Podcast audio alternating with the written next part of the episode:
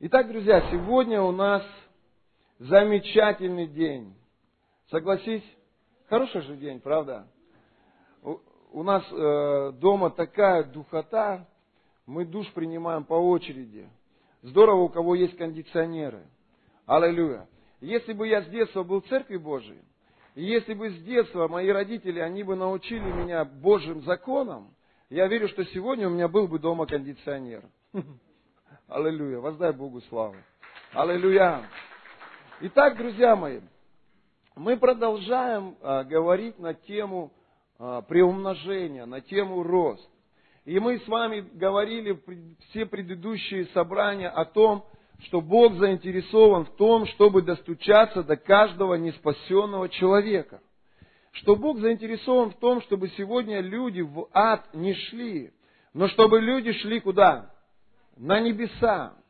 Сегодня церковь, скажи, я, ответственна за то, чтобы люди слышали Слово Божье.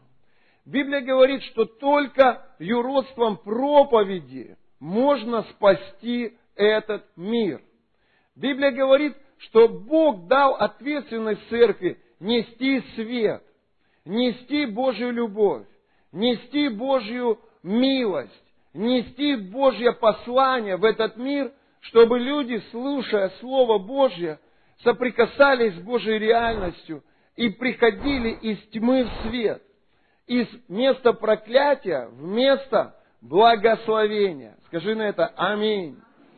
Кто взял из вас эту ответственность сегодня на себя?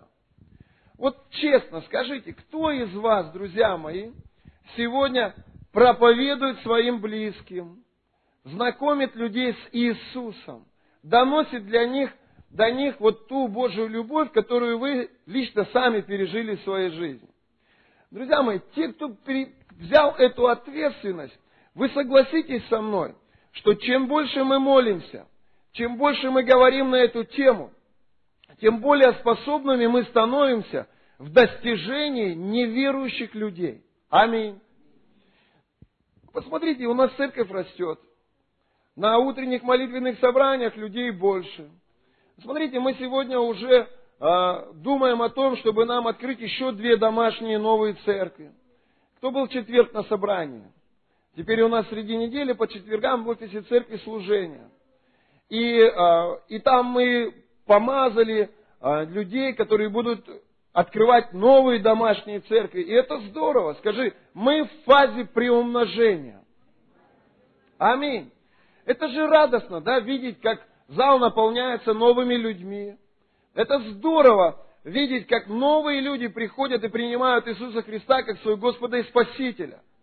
А еще больше, друзья мои, мне лично доставляет удовольствие, когда я чувствую, как через меня текет Божье присутствие в сердце кого-то из людей. И как на твоих глазах Божье присутствие преображает эту жизнь. Когда эти люди свидетельствуют о том, что Бог исцелил их от той или иной болезни, для тебя это радость.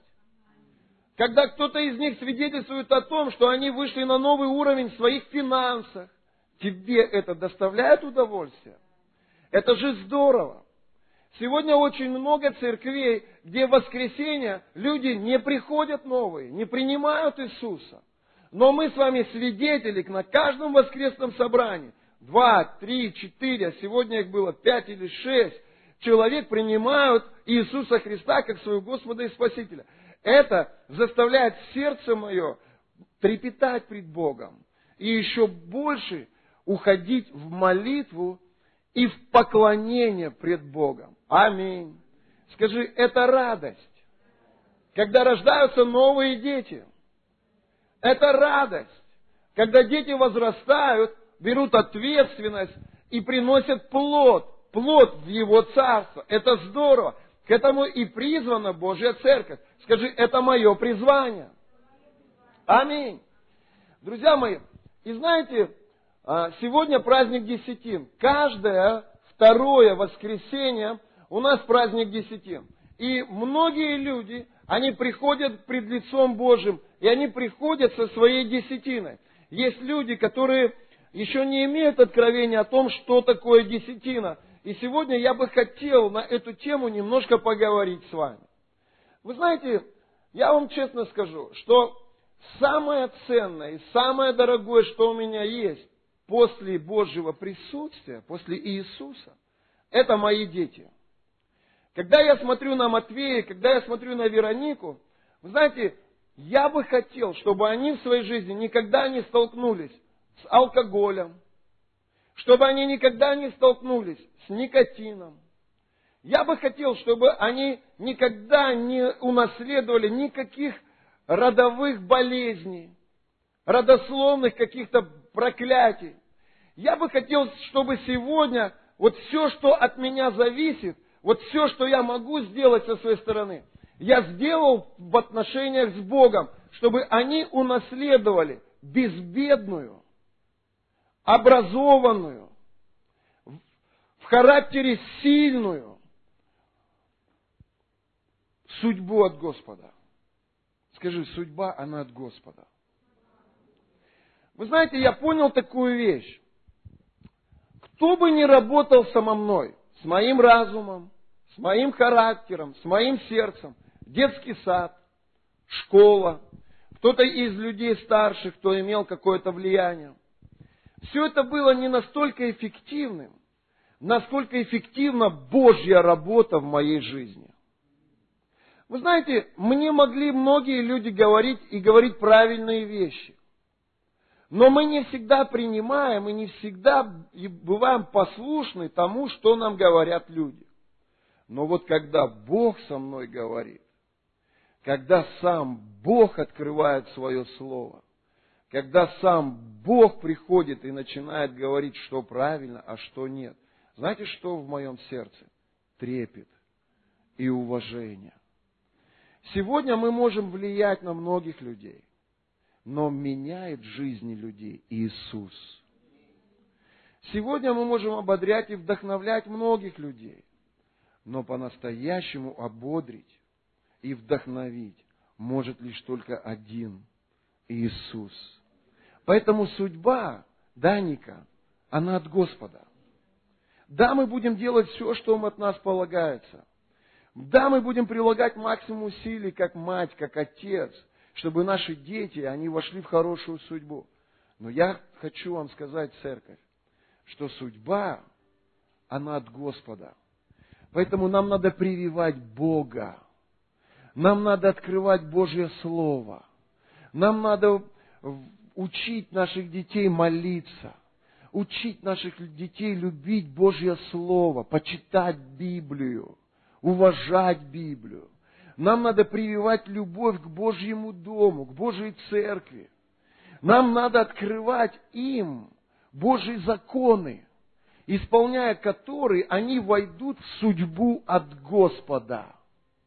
Вы знаете, я могу говорить Веронике, Вероник, хамить нехорошо, нужно быть вежливой. И она скажет, да, папа, да, папа. Но я вам честно скажу, что человеческая природа, она настолько эгоистична, что если ее не распинать и не проводить время с Господом, она будет доминировать. Она будет мотивировать тебя делать то, что ты не хочешь делать. Это то, о чем говорил Павел. Он говорит, вот то, что хочу делать, не делаю. А то, что не хочу, делаю. Но есть только один способ, как усмирить, обуздать и распять свою плоть это через отношения с Господом. Когда ты общаешься с Богом, когда ты молишься, когда ты читаешь, когда ты посещаешь воскресные богослужения, когда ты наполняешь свою жизнь духовными вещами, именно Дух Святой дает тебе силу распять свою плоть.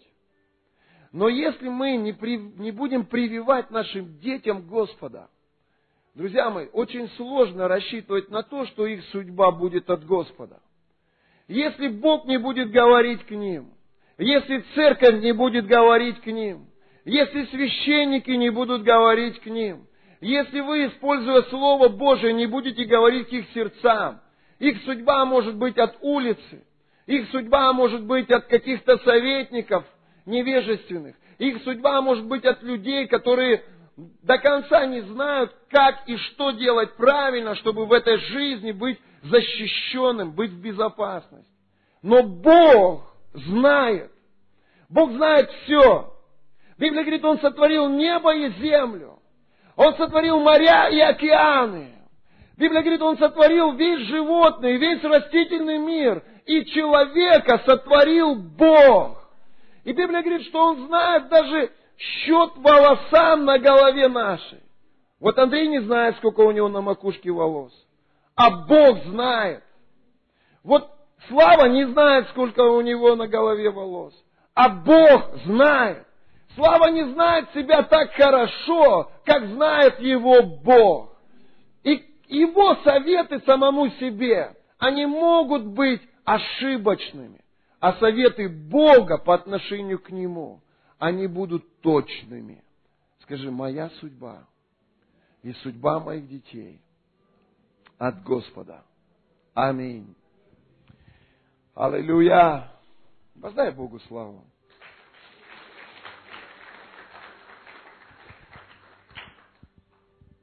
Я хочу сегодня поговорить с тобой на тему финансы. Знаете, я понял одну такую вещь сегодня.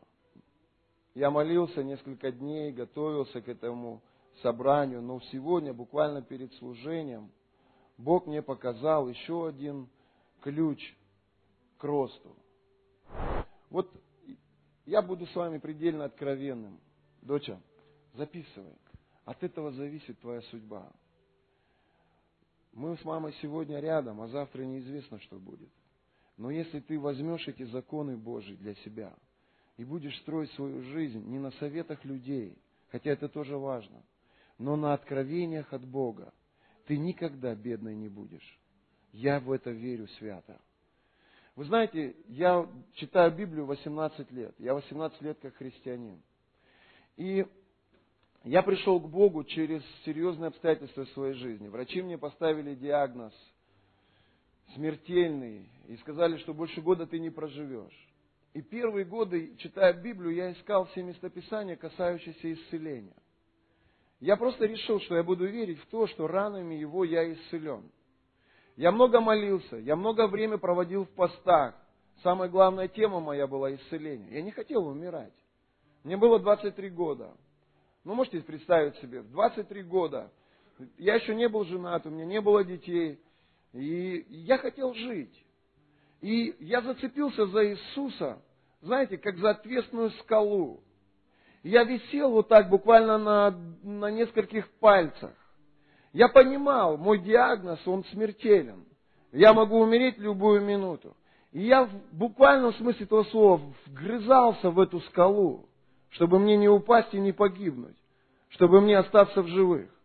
Когда я пришел в Божью церковь, я услышал, что Иисус понес все мои болезни и все мои немощи на Голгофском кресте, что ранами Иисуса я исцелен. Но я смотрел на свое тело, и мое тело, оно говорило мне о том, что я болен. Я смотрел на результаты анализов, и результаты анализов говорили о том, что у меня очень критическое положение. Я разговаривал с врачами, которые, которые обследовали меня, и никто из них не давал позитивного прогноза. Все они понимали, что я долго с таким диагнозом не проживу. Мои отношения с Иисусом, это не было просто увлечение, или хобби, или интерес. Мои отношения с Иисусом, это были вопрос жизни или смерти. Люди сказали, что мы помочь в этой ситуации не можем. Не было таких случаев, чтобы с вашим диагнозом люди выкарабкались из этой ямы. Но придя в церковь, я услышал благую весть. Я услышал о том, что Иисус силен меня исцелить.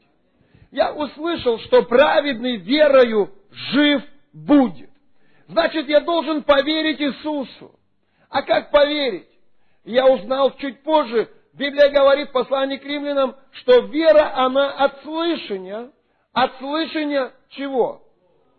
Слова Божьего.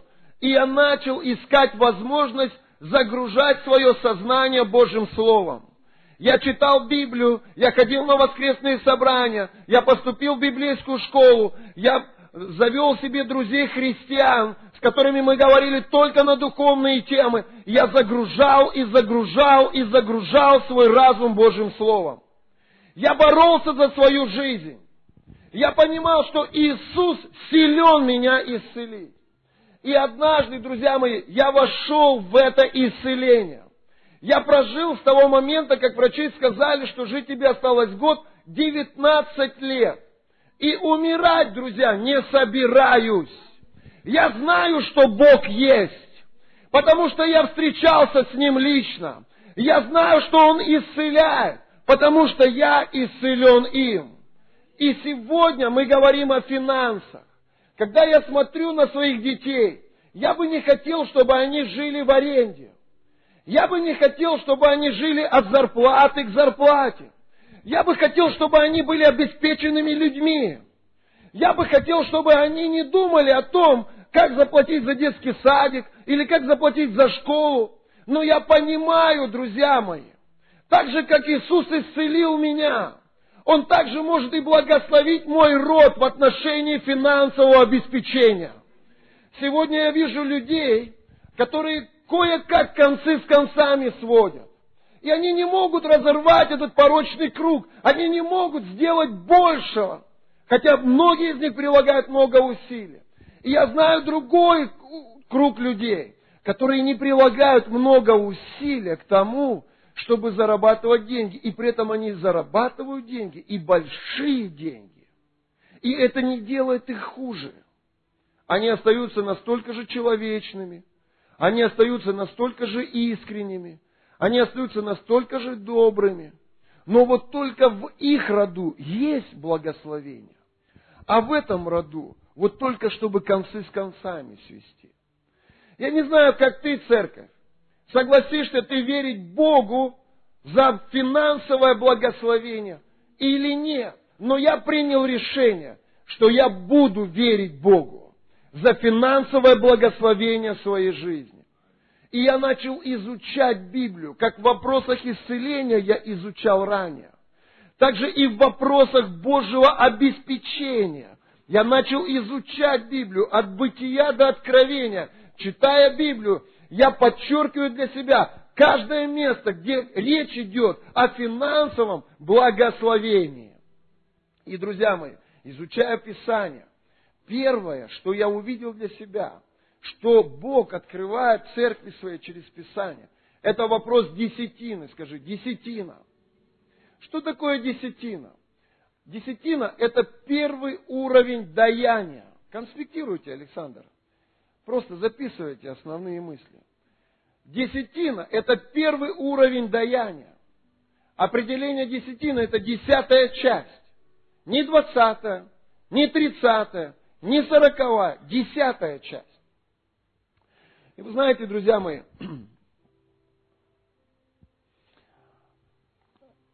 мы можем взять, скажем, вот эту вот тысячную купюру. История тех денег может быть абсолютно разная. Кто знает, может быть на этих деньгах кровь. Может быть на этих деньгах остатки кокаина. Кто его знает, где они были до этого. Но Библия говорит четко и ясно – что десятина, она освещает, скажи, освещение. Когда ты приносишь десятую часть, то остаток 90 процентов того, что остается, они освещаются храмом. И мне без разницы, может быть, на эти деньги ранее покупали наркотики, или, может быть, этими деньгами ранее рассчитались за какое-нибудь заказное убийство. Я не знаю. Где эти деньги были, какова их история? Я знаю только одно, что когда я от тех финансов, которые приходят в мою жизнь, десятую часть отделяю Богу, остаток, 90% тех финансов, которые остаются у меня, они освящены Богом. Это чистые деньги. И они будут служить на Царство Божие. Вы знаете, я генерал в своих финансах.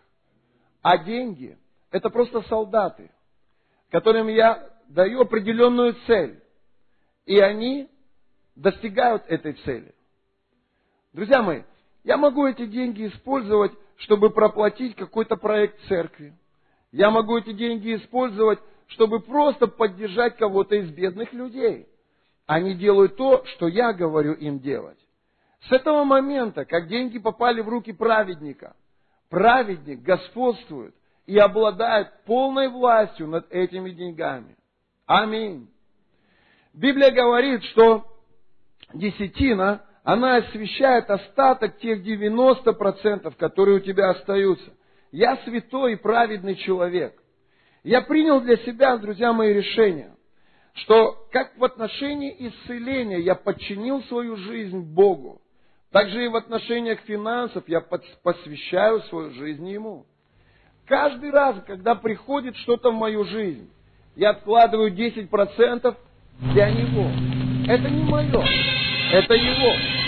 Библия говорит, что всякая десятина от семян или от скота, она принадлежит Господу. Поэтому, когда я даю Богу десятину, я ничего большого не делаю. Я просто возвращаю Богу Божье. Аминь. Поддержите меня, друзья.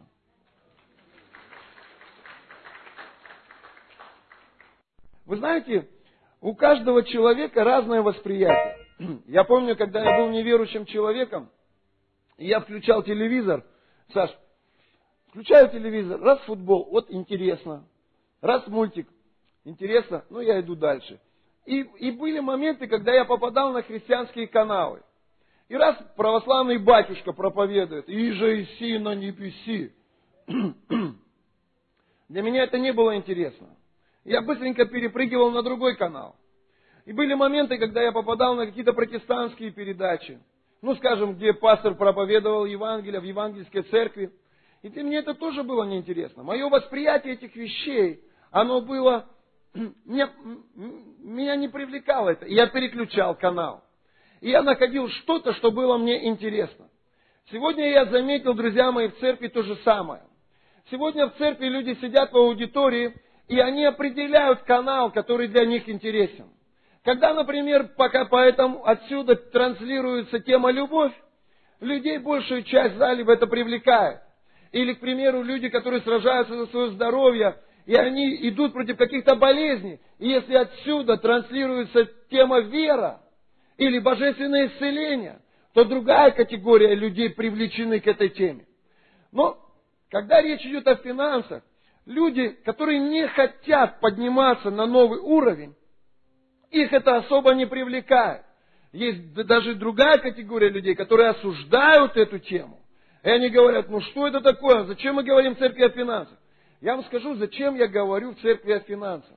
Я хочу, чтобы мои дети, физические, и мои дети, духовные, они были более счастливы в то время, когда на их счетах достаточно денег, чтобы покрыть нужды своей семьи. Когда на их счетах достаточно денег, чтобы протянуть руку помощи кому-то нуждающимся. Только для этого Бог хочет благословить тебя. Аминь. Поэтому Писание открывает нам эту тему. Вы знаете, каждый из вас знает историю Израиля, как они 40 лет ходили по пустыне. И потом, после того, как они перешли из пустыни в землю обетованную, они вошли в большее обеспечение. Скажи, меня ждет большее обеспечение. Я хочу показать вам один момент. Бог сам проводил их через пустыню. Их путь в обетованную землю вместо изобилия, он шел через пустыню. Пустыня это испытание. Пустыня это кризис. Пустыня это проблемы. Пустыня – это обстоятельства, которые заставляют тебя роптать, которые заставляют тебя осуждать, которые приносят страх в твою жизнь. В отношении финансовой жизни многие из нас проходили через пустыню, а кто-то, возможно, до сих пор проходит через пустыню. Это место, где ты периодически плачешь, потому что тебе настолько трудно, настолько тяжело, и ты мечтаешь о том, чтобы эти сложные времена, они закончились. Библия говорит, что в сердце Бога не было желания, чтобы они остались в этой пустыне. Бог, Он вел их через пустыню куда? В обетованную землю. желание Бога принести изобилие в твою жизнь. Воздай Богу славу. Скажи, я верю Богу, что Он ведет меня в мой прорыв. Сегодня много людей, менталитет которых он такой. Мне бы только бы выжить. Я уже не мечтаю о большем. Я не хочу никакого богатства, я не хочу никаких излишек. Мне бы вот только бы выжить. Но я хочу сказать тебе, что с таким менталитетом ты далеко не уйдешь. Тебе нужно расширять свой мозг. Тебе нужно расширять свою веру. Слава, тебе нужно взять в сердце свое эти законы Бога и начать исполнять их с детства. Тебе сейчас сколько лет? 14. В 20 лет у тебя должно быть мышление христианина, которое будет сформировано Божьим Словом. И ты не будешь нищим, но ты будешь весьма обеспеченным молодым человеком. Какое было обеспечение в пустыне? Он давал им лишь только, чтобы на этот день хватило. Они шли по пустыне, и на один день приходила манна. Они поели и пошли дальше. День закончился, и манна закончилась. Пришел новый день, опять ничего. Опять ничего. Опять манна пришла, поели. Это было время, когда обеспечение Бога приходило на один день. Леша, у меня к тебе вопрос. Ты хочешь так всю жизнь прожить? Вот заработал тысячу, поел, детей накормил, и, и до завтра. А завтра опять две заработал, ой, праздник большой. И так всю жизнь. Кто хочет так жить? Я предлагаю вам выйти из пустыни – и нацелить свое внимание на обетованную землю. В пустыне обеспечение приходило лишь только для того, чтобы выжить. В обетованной земле обеспечение было настолько большим, что у них были излишки. Писание говорит, бедный скажет, я богат. Слабый скажет, я силен. Вы должны понять, что желание Иисуса Христа привести нас в место, где у нас будут излишки – мы должны из пустыни пойти в обетованную землю. Но, друзья мои, чтобы войти в обетованную землю, нам нужно подчинить свою жизнь Божьему Слову. Нам нужно просто начать делать то, что Бог говорит делать, для того, чтобы мы могли двинуться дальше. Аминь. Мы сегодня говорим о тысячной церкви. Мы говорим, друзья мои, о приобретении своей земли. Мы говорим о строительстве своего собственного храма. Я понял одну такую вещь. Я хочу сейчас сказать вам, друзья мои, десятина и пожертвование – это что-то, что приносит нашу жизнь как безопасность, так и рост. Я для себя определил, друзья, что моя десятина – это моя безопасность. Бог говорит, запрещу всем пожирающим истреблять у тебя что? Плоды земные. Знаете, я несколько раз был свидетелем того, как Бог вот просто сохранял меня от каких-то наводнений в моей квартире, от пожаров, как Бог сохранял меня на дороге от аварии. Случись что, я бы нес потрясающие убытки. Но Бог хранит. Он запрещает пожирающим. Он ставит защиту свою. И сегодня я очень много экономлю денег, благодаря тому, что я Богу отдаю Божье. Это Божья защита, которая работает в моей жизни. Вы со мной? Мое семя, мое пожертвование – это то, что не имеет отношения к десятине. Это что-то, что больше десятины. И Библия говорит, что мое пожертвование – это семя, которое я сею, и которое приносит урожай, приносит жатву в мою жизнь. Итак, если десятина моя безопасность, то семя, пожертвование – это мое приумножение. Это моя жатва. Это мой урожай. Аминь. Друзья мои, я хочу, чтобы вы открыли вместе со мной Евангелие от Матфея, 6 главу, 21 стих. Евангелие от Матфея, 6 глава, 21 стих. Если открыли, скажите аминь. Итак, Бог ведет Израиль, и Он ведет его через пустыню в обетованную землю. И вот в этой пустыне они столкнулись с рядом трудностей. Друзья мои, у кого были такие моменты в жизни, когда у вас реально не было денег и вам даже не на что было приготовить покушать? Были такие моменты в жизни? А были такие моменты, когда приходит зима, а ты в летних сандалях. Вот нету обуви, нету денег купить сандали.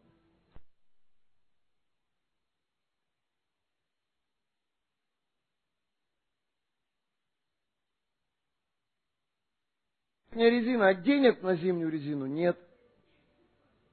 Были такие случаи, да? Да мы все проходили через эту пустыню. Но знаете, что мне обидно? Что многие до сих пор в этой пустыне. А более всего мне обидно за тех людей, которые умирают. Людей, которые, которые приходят к моменту смерти, а у них нет денег даже на элементарные какие-то вещи. Вот я не хочу так жить. Не хочу. Я хочу верить Богу. Я знаю, что Бог, Он отвечает. Я верю. И первый закон – это отдать Богу Божье, быть верным Ему в десятине. Друзья мои, итак, Евангелие от Матфея Иисус говорит, в 6 главе 21 стихе, «Ибо где сокровище ваше, там будет и сердце ваше». Итак, ибо где сокровище ваше, там будет и сердце ваше. Друзья, кто любит Бога? А кто любит церковь? Как определить, любит этот человек Бога или нет? Все очень просто. Посмотри, послушан он Божьему Слову или нет. Верен он Богу в десятине или нет. Друзья мои, я понимаю, что десятина это вопрос веры. Есть люди, которые на таком уровне веры, что они вообще не верят десятину. К ним, друзья мои, у меня нету никаких вопросов. Но есть люди, которые годами ходят в церковь, годами читают Библию, и тем самым они Богу десятую часть не дают. Иисус говорит, тот, кто любит меня, он исполняет заповеди мои. То есть, если человек любит Бога, то, конечно, он Богу отдаст Божье. Если человек любит церковь, то, конечно, он принесет и пожертвования в эту церковь. Вы со мной? Когда я, друзья мои, смотрю на свою команду, то первое, первое, какой бы я задал вопрос этому человеку, скажи мне, пожалуйста, а ты верный в десятине? Если этот человек верный в десятине, то для меня это аргумент. Он любит Бога, он любит церковь, и, конечно, я ему смогу доверить эту церковь. Но если человек не несет Господу десятую часть, если человек не несет в церковь пожертвования, я считаю, что он в церкви, но сердце его, оно не в церкви. Оно где-то в другом месте. Он может нести свои деньги в машину, он может нести свои деньги в кухонный гарнитур, он может нести свои деньги в ресторан со своей женой, он эти деньги несет туда, вот что любит. Вы со мной? Иисус говорит, где сокровище ваше, там будут и сердце ваше. Аминь. Вы знаете, я верю, друзья мои, что знаете, как книге пророка Агея. Он говорит, вы строите дома, в то время как дом в запустении. То есть Бог, Он смотрит на твое сердце, и Он хочет определить, что для тебя дорого, что ты любишь. И Он смотрит, друзья мои, не на то, что мы говорим, а на то, что мы делаем – если я люблю мою церковь, то я в эту церковь жертвую. Если я люблю моего Бога, то я моему Богу приношу. Вы знаете, когда Бог смотрел, что они восполняли свои нужды, а дом его был в запустении, знаете, я, я просто могу представить себе, насколько ему было больно и обидно. Он поднял пророка Агея, и через Агея он говорит им, как бы я хотел, Данил, чтобы твое сердце было больше в церкви моей. Как бы я хотел, чтобы ты говорил со своими детьми и настраивал их таким образом, чтобы они любили мою церковь, чтобы они любили мой дом.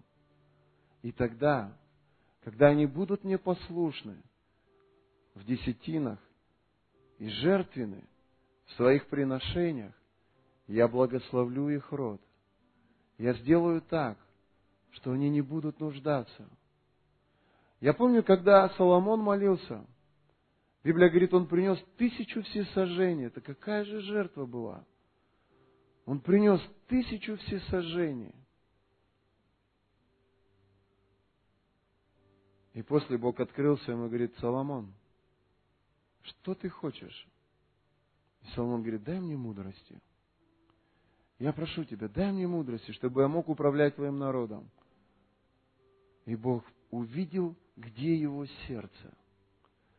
Сердце Соломона было с народом Божьим. Другими словами, Соломон думал о Божьем. Он не попросил новый Лексус, он не попросил новый дом на берегу моря. Он попросил мудрости, чтобы управлять Божьим народом. И Библия говорит, что Бог благословил его и сказал, за то, что ты не попросил денег, я даю тебе мудрость и благословляю тебя финансами. И проходит время, и мы видим, как сильно Бог поднял империю, как сильно Бог поднял царство Соломона. Он был весьма богатым человеком. Я верю, что в Божьей власти сделать человека богатым и сделать человека бедным. Я верю, что в Божьей власти сделать человека здоровым или просто оставить его так, как он и есть. И вот знаете, вот эти пути к Божьему сердцу, Библия открывает нам вот эти тропинки к расположению Бога. Может все остаться как есть. Ты проживаешь жизнь своих родителей, а твои дети будут проживать твою жизнь. Ты чуть-чуть лучше живешь своих родителей, а твои дети, может быть, чуть-чуть лучше будут жить тебя. А может быть, все по-другому. А может быть, уже при этой жизни мы войдем, как Соломон вошел, в благословение Бога. И у тебя спросят, а как ты добился такого успеха? Ты скажешь, вот понятия не имею. Все, что я делал, это приносил Богу десятую часть, жертвовал в церковь Божию. Ну и делал то, что вот делаю обычно. Но оно как-то вот все строилось, развивалось. Вот эти связи, откуда эти люди пришли, вот эти контракты, откуда они пришли, я не знаю. Но они пришли. И сегодня я тот, кто я есть. Вы понимаете меня? Пойми меня, девочка, есть путь к сердцу Бога.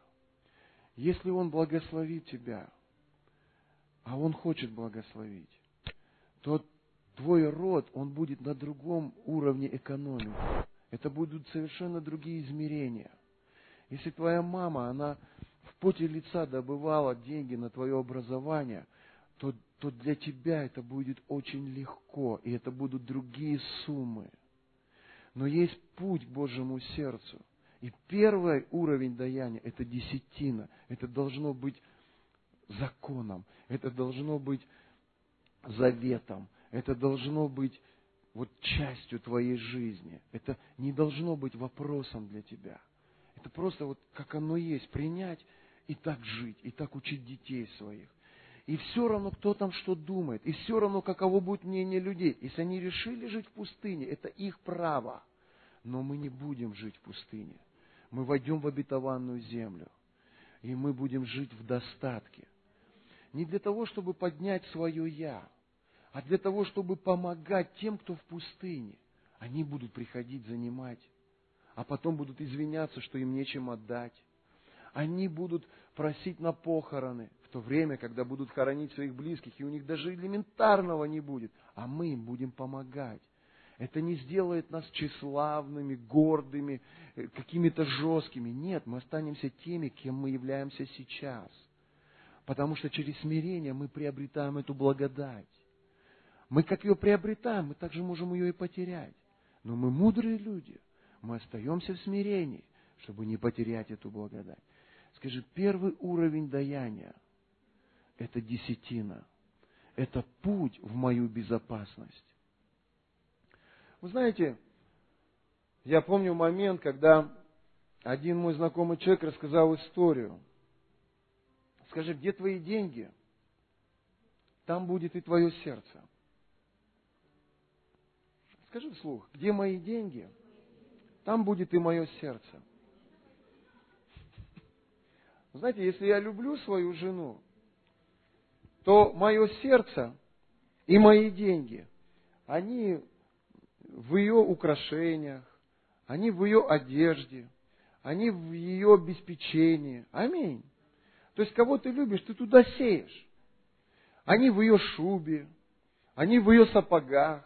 Вот сейчас зима, она говорит, Дань, у меня сапоги порвались. Я говорю, ну в Красноярск полетишь, купишь новые, я тебе денег дам. То есть, если мое сердце в церкви, то мы продали машину, часть денег отдали в церковь на аппаратуру. Вот эта аппаратура, вот, вот часть нашей машины в этой аппаратуре. Я люблю церковь. Я в церковь сею. Я несу туда, что я люблю. Вот если я люблю Пастушенко, я его кормлю. И когда мы кушаем, я говорю, ребят, я угощаю. И он часто делает то же самое. То есть, вы же это понимаете? Дань, ты это понимаешь? Вот если ты полюбишь девочку, ты ей начнешь дарить какие-то подарки. То есть твои деньги, они будут там, в этой девочке. Так, так устроен мир. Вы со мной? И вы знаете, друзья мои, Бог очень сильно любит церковь. Если ты поймешь, Верунечка, если ты поймешь, что любит Бог, если ты будешь сеять туда, что любит Бог, Бог будет поднимать тебя. Он будет тебя поднимать, потому что Он говорит, она так любит мою церковь. Она настолько жертвена. И что он будет делать? Он, он, его сердце будет гореть желанием благословить тебя. Он скажет ангелам, дайте ей еще дары. И вложит туда дары. Он скажет ангелам, приведите людей, которые поднимут ее в, их, в ее договорах на новый уровень. И придут эти люди. Откуда они пришли? Понятия не имею. Но они пришли. Через эти сделки – он поднимет тебя, если ты будешь сеять в то, что любит Бог. Вы со мной? Все очень просто. Я люблю мою жену. И если Дудаков подарит цветы моей жене, мое сердце к Дудакову будет гореть огнем. Вы со мной? Ведь это несложно понять. Если Бог любит своих священников, то когда ты благословляешь священников, сердце Бога горит огнем, чтобы благословить тебя. Вы со мной? Вот он ключ к преуспеванию. Пойми, что любит Бог. Начни заботиться об этом. Начни туда вкладывать, и Бог будет спешить на, на помощь к тебе. Все очень просто. Если мама Леночку любит, вот я смотрю, вот мама Лену, наверное, любит больше всех. Вот потому что они постоянно вместе. Я вот сколько их вижу, они всегда на пляже вместе, в церкви вместе. Они вместе. Если сейчас Сергей Леночке сделает какой-то комплимент и подарит ей пять тысяч рублей, мама домой придет и скажет, ой, какой хороший парень, а. Ее сердце будет гореть огнем и добрым отношением и желанием благословить Сергея. Саша, ты меня услышал? Если хочешь расти материально, начинай вкладывать то, что в сердце Бога. Бог не может с неба принести деньги. Бог использует людей для этого, чтобы через людей деньги туда приносить. Он ему говорит, оплачивай. Этот оплачивает, а Бог открывает небеса и поднимает его в бизнесе, потому что он видит, что он любит то, что любит Бог, и сеет туда, куда Бог хочет, чтобы он сеял. Аминь. Узнай, что любит Бог. Начни об этом заботиться. И Бог начнет поднимать тебя. Вы со мной? Бог посмотрел на, на э, Соломона. И Соломон говорит, Господи, дай мне сердце мудрое, чтобы управлять Твоим. Подчеркни это. Твоим народом. Бог говорит, за то, что ты попросил у меня мудрость управлять моим, вот ключ, народом, я и мудрость тебе дам, и благословлю тебя дарами, что ты будешь весьма богатым человеком. Вы со мной? Аминь! Воздай Богу славу. Давайте исследовать свое сердце. Где наше сердце? Где? Один человек мне рассказал историю. Он говорит, знаешь, говорит, мы жили в семье, у нас денег никогда не хватало. Папа работал на заводе. И мы жили вот э, аванс, зарплата, аванс, зарплата, аванс, зарплата. Он говорит, мы ходили в старых вещах. Их было трое в семье. Мы донашивали, говорит, младший донашивали одежду старших. У старшего, говорит, счастье было, он новую одежду носил. А младшие носили всю старую. Он говорит, я был подростком, я не мог смириться с тем, что я буду жить так же. Я мечтал о том, что у меня будет своя компания. Я мечтал о том, что я буду самостоятелен в бизнесе. И он говорит, мама, говорит, очень сильно хотела купить в гостиную новый диван и новый ковер. И она говорит, постоянно говорила об этом отцу. Дорогой, давай вот будем откладывать и купим в гостиную новый ковер с новым диваном. И отец постоянно говорил, нету денег, нету денег, нету денег. Это дорого, это не обязательно. Мы, справ... ну, мы проживем и так. И он говорит, и мама так сильно хотела новый диван, потому что наш, говорит, был старый, порванный. И он еще от, бабушки, говорит, нам достался. И она, говорит, заходила в магазин, и порой мы, говорит, с ней, я был ребенком, мы заходили, она выбирала эти диваны, смотрела, и я думал маленький, Господи, если бы у меня были деньги, я бы подарил маме на ее день рождения диван. И как? И ковер. Знаете, я помню это время, это хрущевка трехкомнатная. И люди считали, что мы хорошо живем в трехкомнатной хрущевке. Там такая кухонка, там только двое могли за стол сесть. Один старт вот так вот около окна было мое любимое место после папы. Папа поел, потом я садился. А второе место вот здесь, вот здесь мама сидела. Папа с мамой поели, тут я сел, тут бабушка села, тут плитка. Это считалось круто. И он говорит, однажды в конце месяца после зарплаты папа приехал домой, и привез новую большую надувную лодку с мощным мотором, новым, и полную лодку аксессуаров всяких.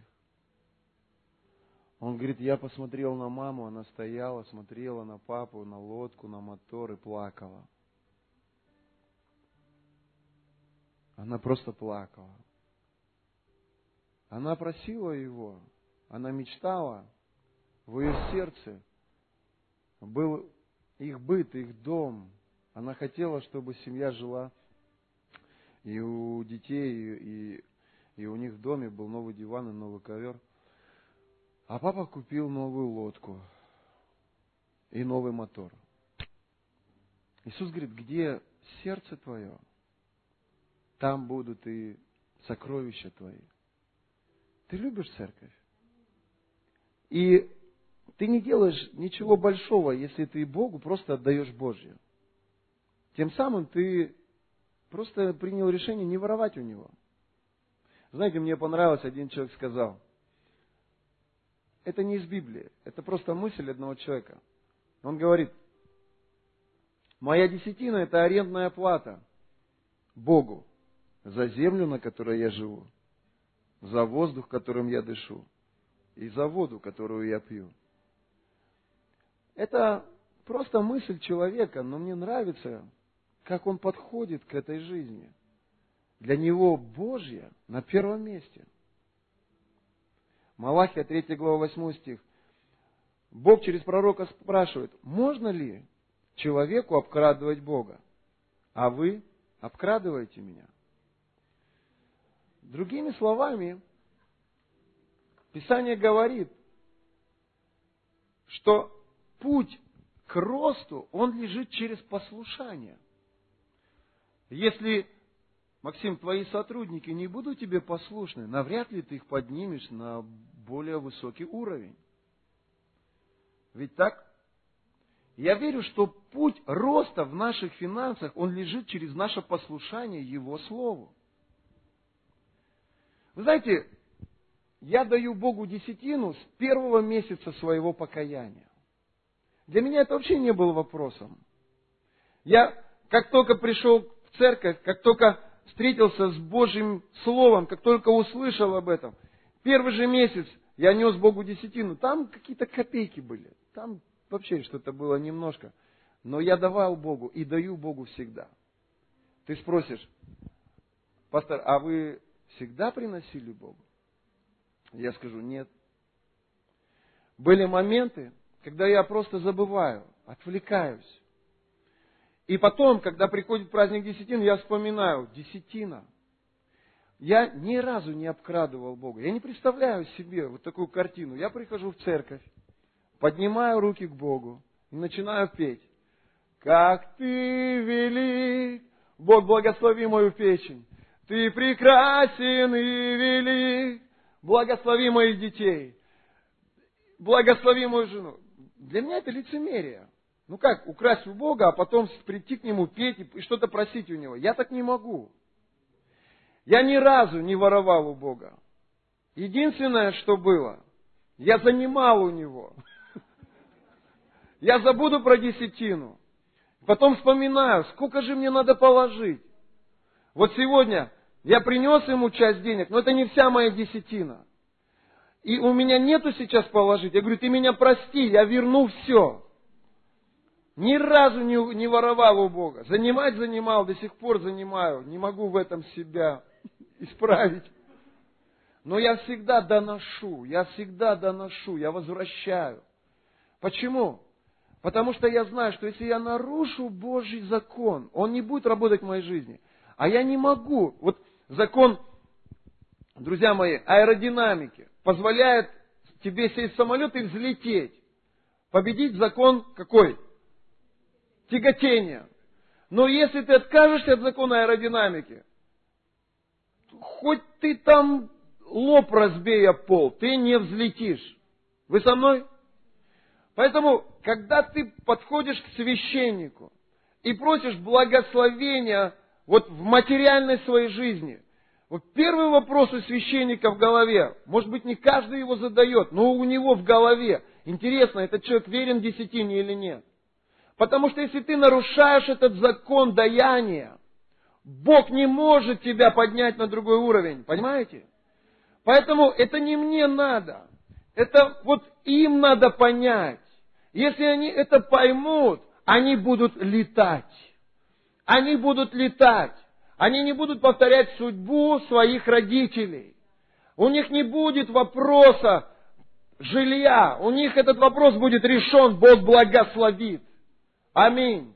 Я верю, что мы им передадим жилье. Но сегодня мы должны их научить жить законами Царства Божьего. Аминь. Куда приносить десятину? Библия говорит, принесите все десятины в дом хранилища, чтобы в доме моем была пища. Малахия 3 глава 10 стих. Люди спрашивают, пастор, а я могу десятину в детский дом принести? Библия говорит, что десятины мы должны приносить в свою церковь.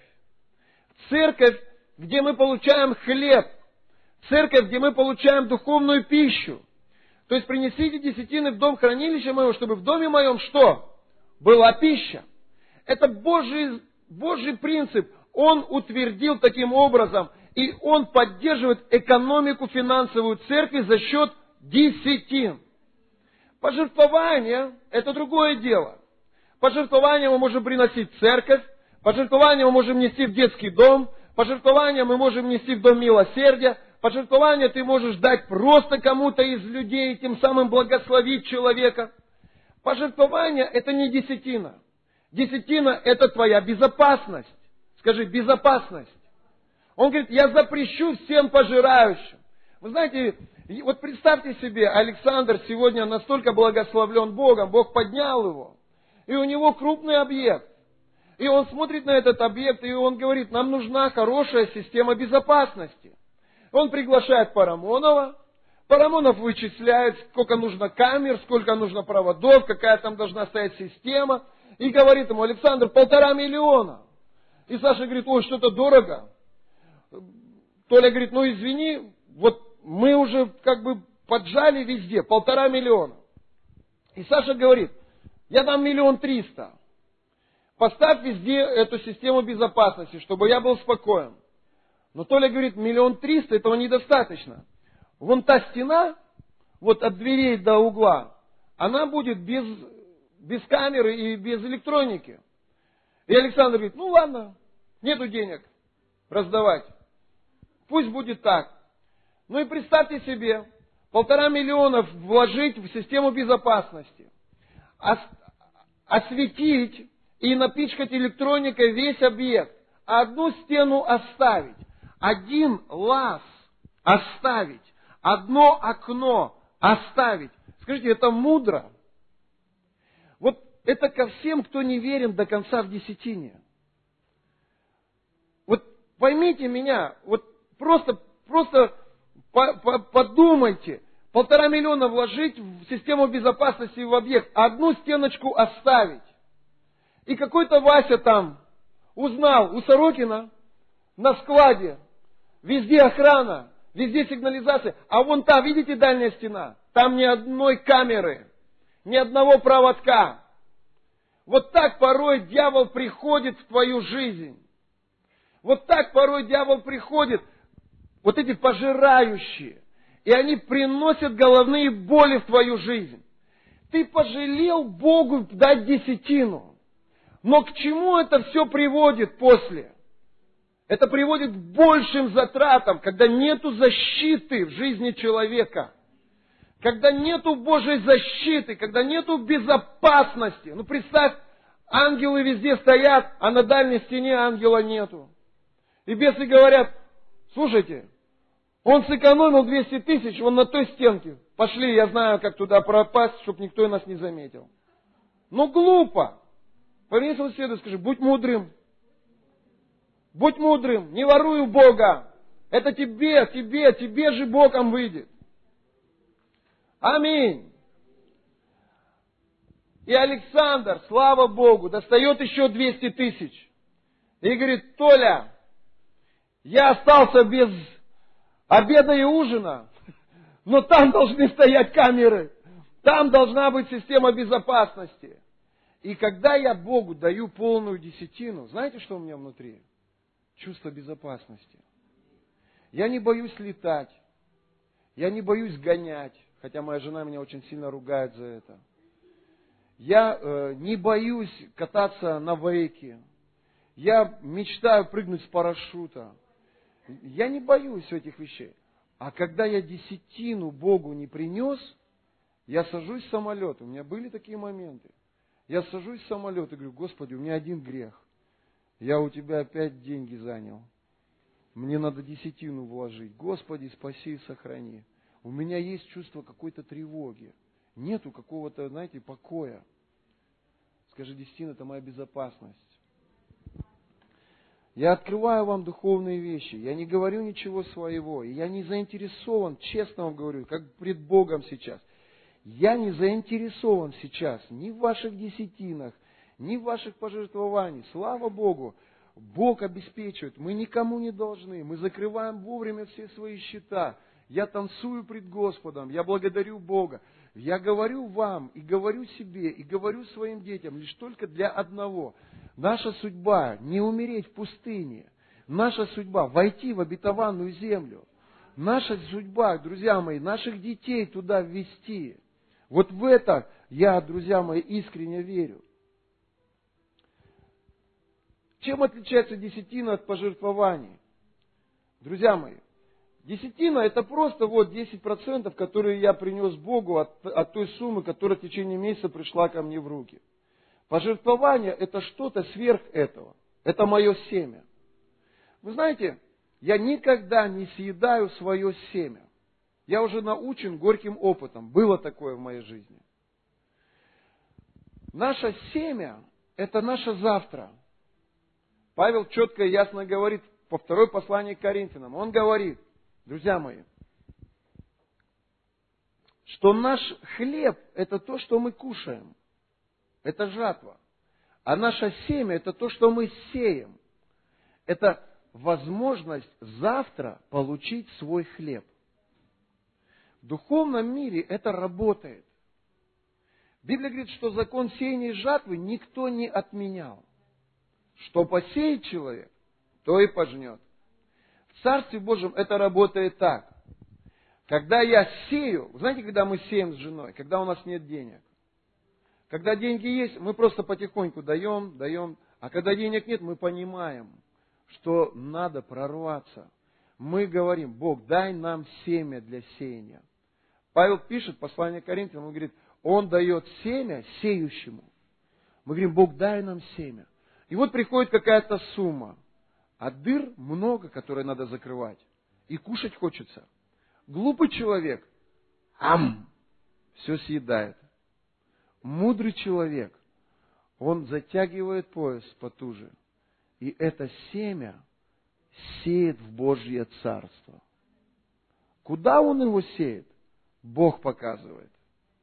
Порой ты можешь посеять в какую-то семью.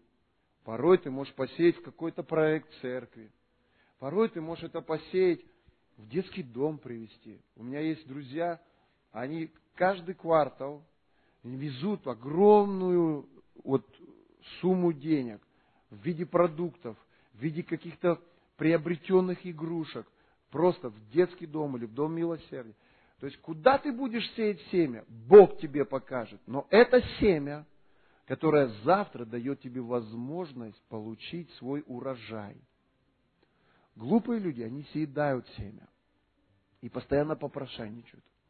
И постоянно говорят, нету денег, нету денег, нету денег, нету денег. А почему нету денег? А потому что, знаете, а еще больше, они огорчаются на Бога. Они говорят, Бог меня не благословляет. Он Пастушенко благословляет, а меня не благословляет. Меня никто не любит. Мне никто конфетки не дал. И они огорчаются на Бога, они огорчаются на людей. Но никто не виноват, ни Бог, ни люди в том, что ты свое семя съел, в том, что ты свою десятину съел, в том, что, что законы Царства Божьего, они не работают в твоей жизни. В этом никто из людей не виноват. Это твоя ответственность. Ты либо живешь по слову, и Богу отдаешь Божье, либо живешь так, как ты считаешь нужным. Но это твое решение. Скажи, мое решение идти дальше. Я хочу показать вам один э, хороший пример. Вы знаете, у меня есть э, друзья, знакомые, которые Богу дают больше, чем 10%. Один мой хороший знакомый, он дает Богу 50%.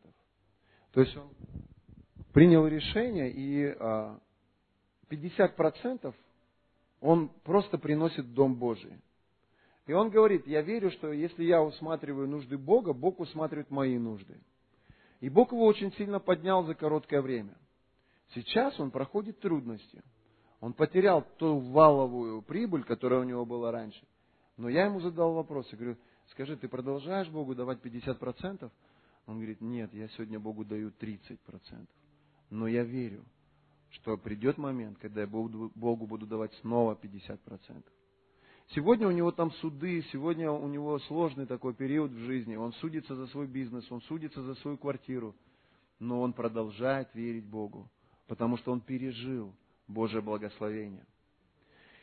Все вы знаете пасту Колгейт.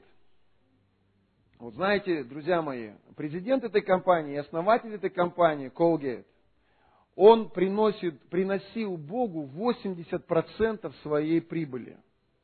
И на 20% он жил. Это интересная судьба. Это человек, который был одним из диаконов церкви. И а, однажды, когда он начал, он начал свой бизнес с того, что он крахмал начал производить и продавать. И он сказал Богу, Господь, если ты благословишь меня, 80% моей прибыли будет принадлежать Твоему Дому Божьему. И 80% он приносил в Божий дом. Вы со мной? Это вера, это просто вера этого человека.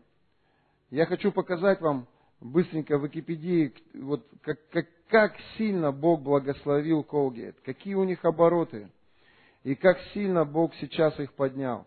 Это считается одна из самых больших компаний по производству зубной пасты. Итак, в 1806 году на Датч-стрит в Манхэттене Уильям Колгейт основал компанию Уильям Колгейт. С тех пор компания несколько раз меняла свое название. Сейчас, минутку. Итак, сегодня их оборот 15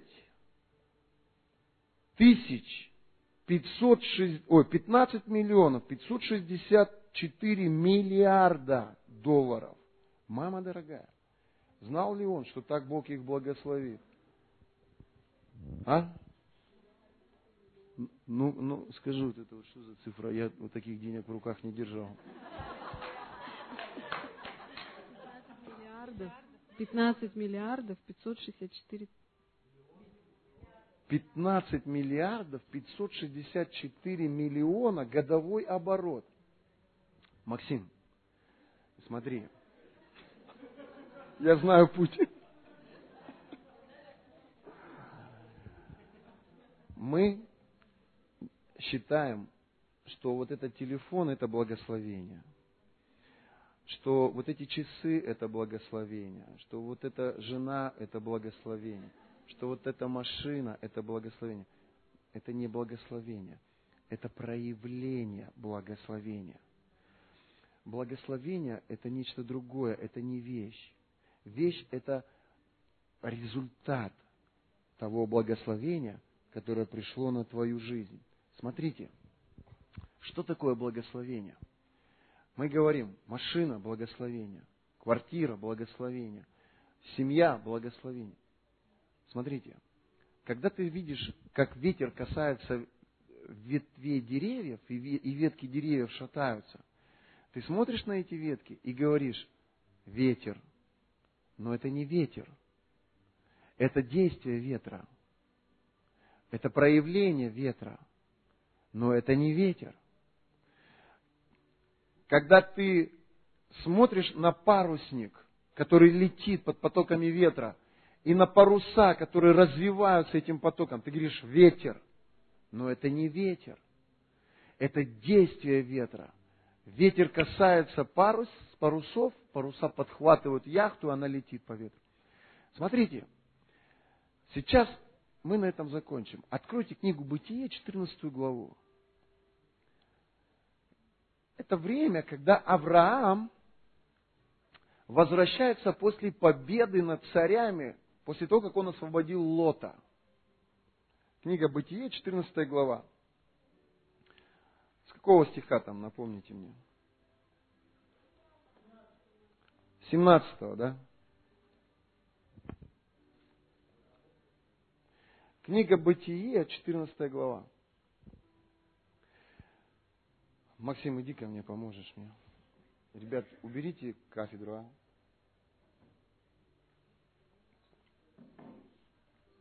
Вот вам в репцентр Колгейт. Вспоминайте о нем всегда. Вот смотрите, я хочу вам показать одну такую вещь.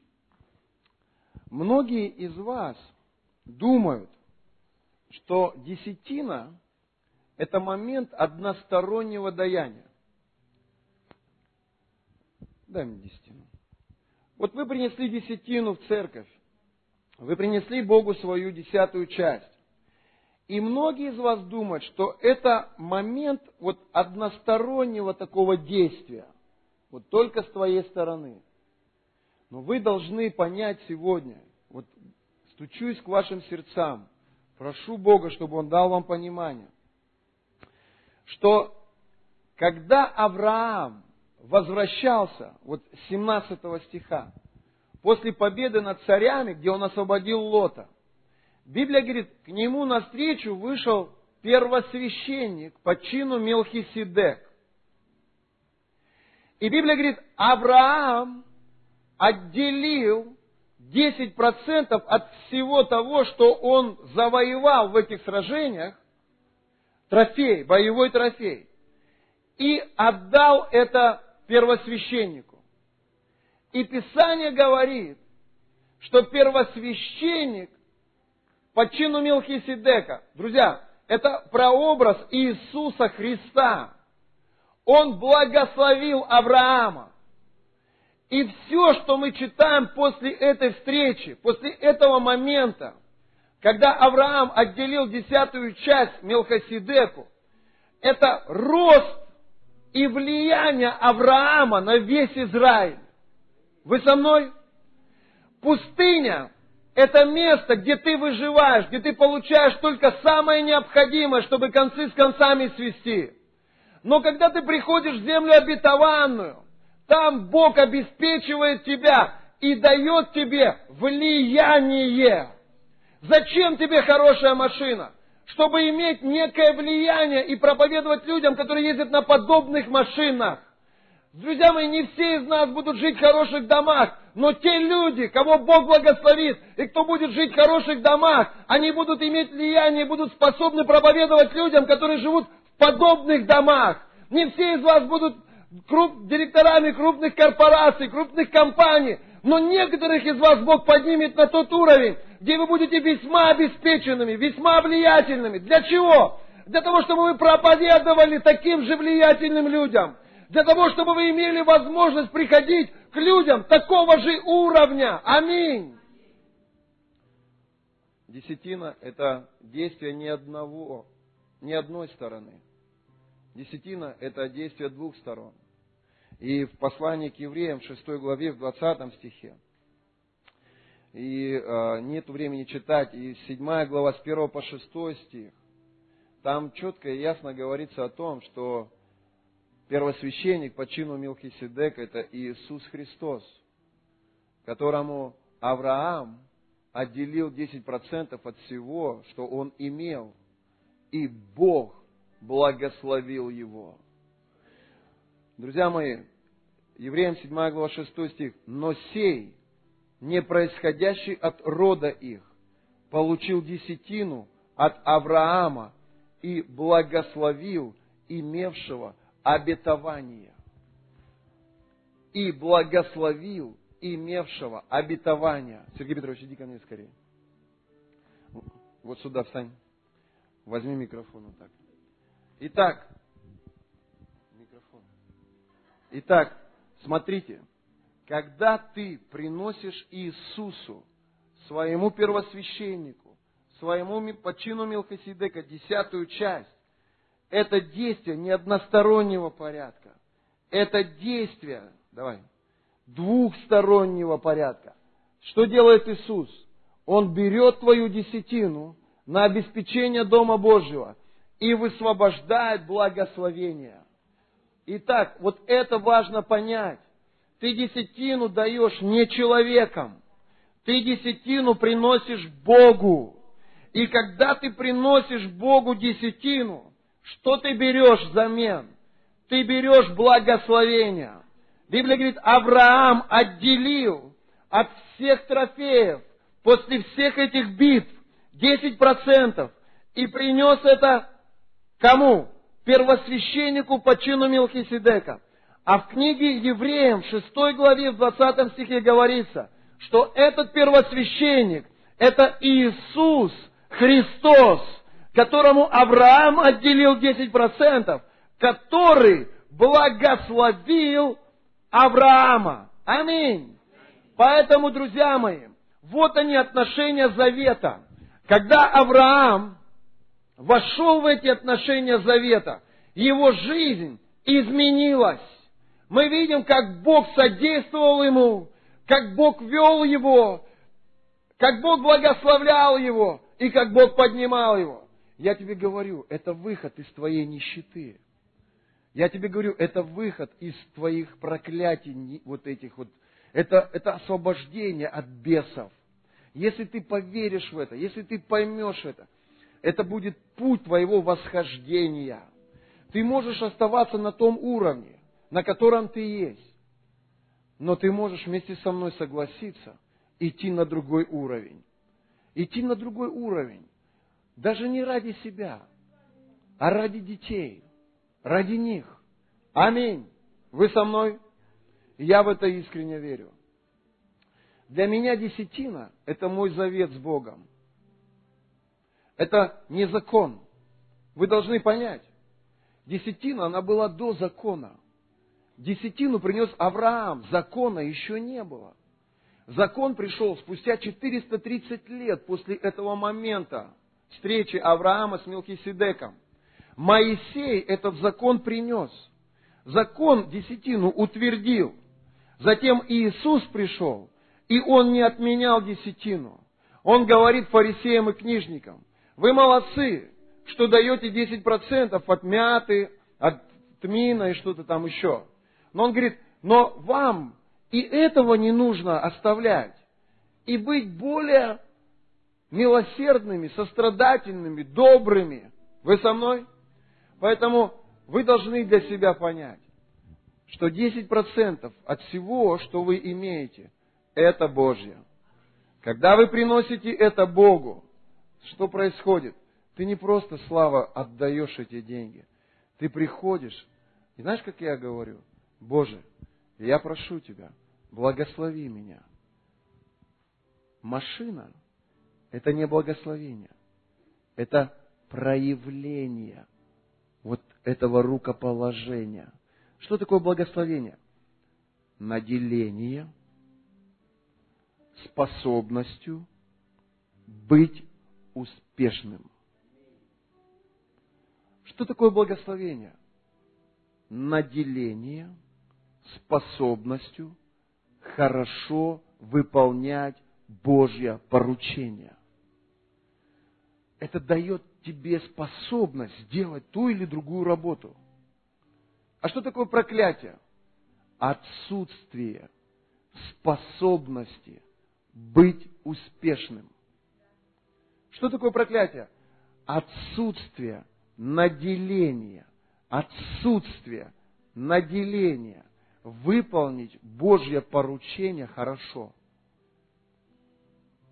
Кто из вас принимает решение поставить мощную систему охраны на свою семью, на свое служение, на свой бизнес. Он говорит, запрещу всем пожирающим. Бог запрети на основании моей десятины. Кто из вас входит в заветное отношение с Ним на основании своей десятины и говорит, я тебя прошу, выведи меня из этой пустыни. Я не знаю как, но благослови, чтобы я имел свое жилье и потом мог его передать своим детям. Я не знаю как, но благослови меня дарами, чтобы я был больше, в большей мере обеспечения, чем сегодня. Я не знаю как, но позаботься о том, чтобы мои дети, они легко зарабатывали большие деньги. Я прошу у него способность.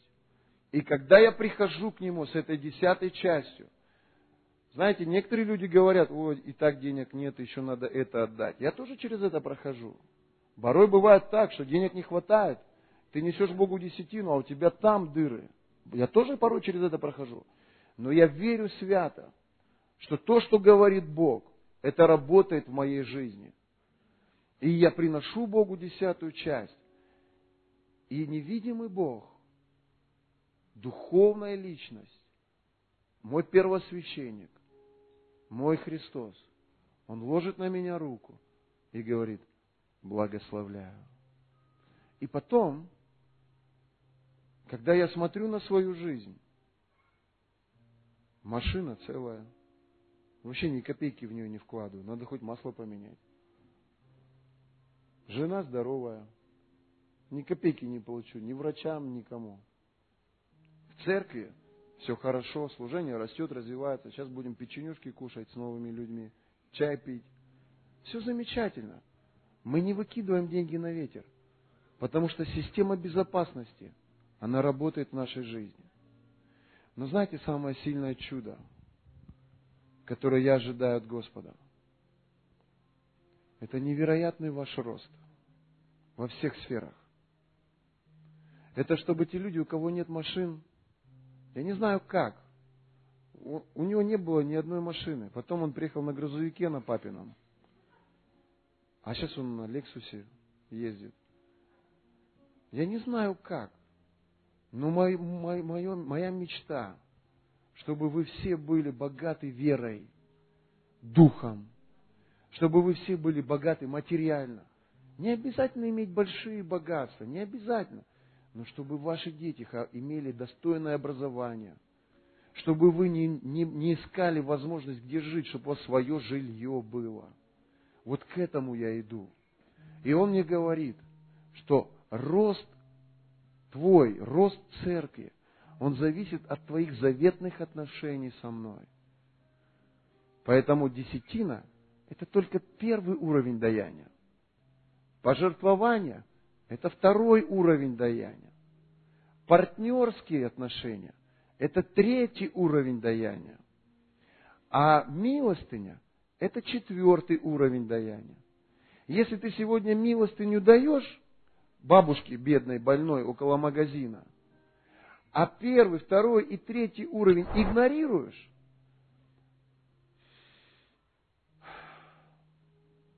ты бабушке поможешь, а себе нет. Если ты хочешь, чтобы твоя жизнь благоухала, начинай с первого уровня, а потом ко второму, к третьему и к четвертому иди. Скажи, я не умру в пустыне своей. Я приношу Богу десятую часть и подставляю свою голову под руку своего первосвященника. Христос, благослови меня во имя Иисуса. Показывай, что делать через свое Слово, чтобы я вышел из своей пустыни и вошел в обетованную землю. Я буду продолжать работать, но только работа моя будет благословлена тобой. Я буду продолжать строить семью, но только семья моя будет благословлена тобой. Большая часть конфликтов в наших семьях, они происходят по причине отсутствия денег. Большая часть финансов, которые мы тратим куда-то налево, вместо того, чтобы сеять это в Царство Божие, это только потому, что наши сердца далеко отошли от Бога. Бог настрой наши сердца сейчас, чтобы мы любили то, что любишь Ты, и чтобы мы сеяли, Господь, туда, куда сеешь Ты. Поднимите свои десятины. Господь, я молю Тебя, на основании нашей десятины – Поставь свою, же, поставь свою защиту. Благослови мой дом, благослови дома моих родителей. Благослови мое служение, Господь. Благослови каждого человека, кто соприкасается как-то с нами во имя Иисуса. Пусть Твоя защита будет на всех. Я также прошу Тебя, для меня это не закон. Для меня это проявление моей благодарности, проявление моего уважения, а самое главное – это мой завет с тобой. И прямо сейчас я обновляю свой завет с тобой. Мне нужно чудо, Иисус. Мне необходимо чудо. Я хочу выйти на новый уровень.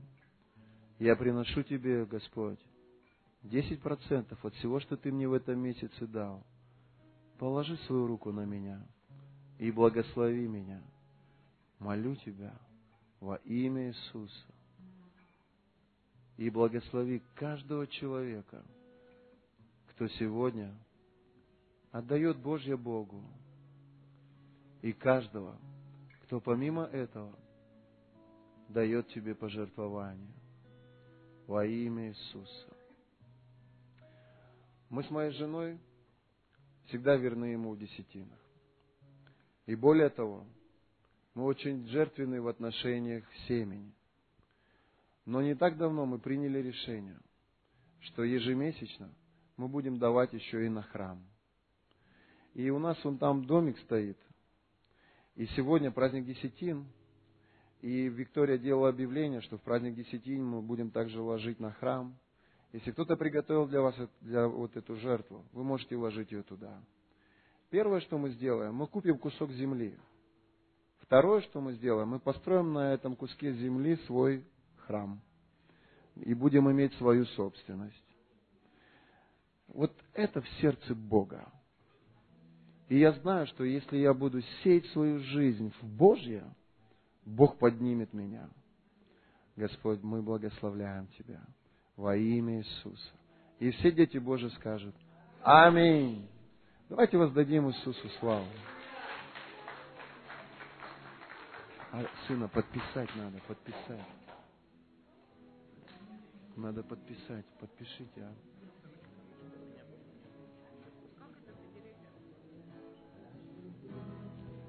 а. Аллилуйя! О! Хорошее слово. Хорошее служение. Благодарим Тебя, Иисус. Благословляем Тебя, Святой. Это наша вера. Это моя вера, Господь. И как Ты поднял Колгейт, подними нас также, Господь. О! Иисус! Иисус! Иисус!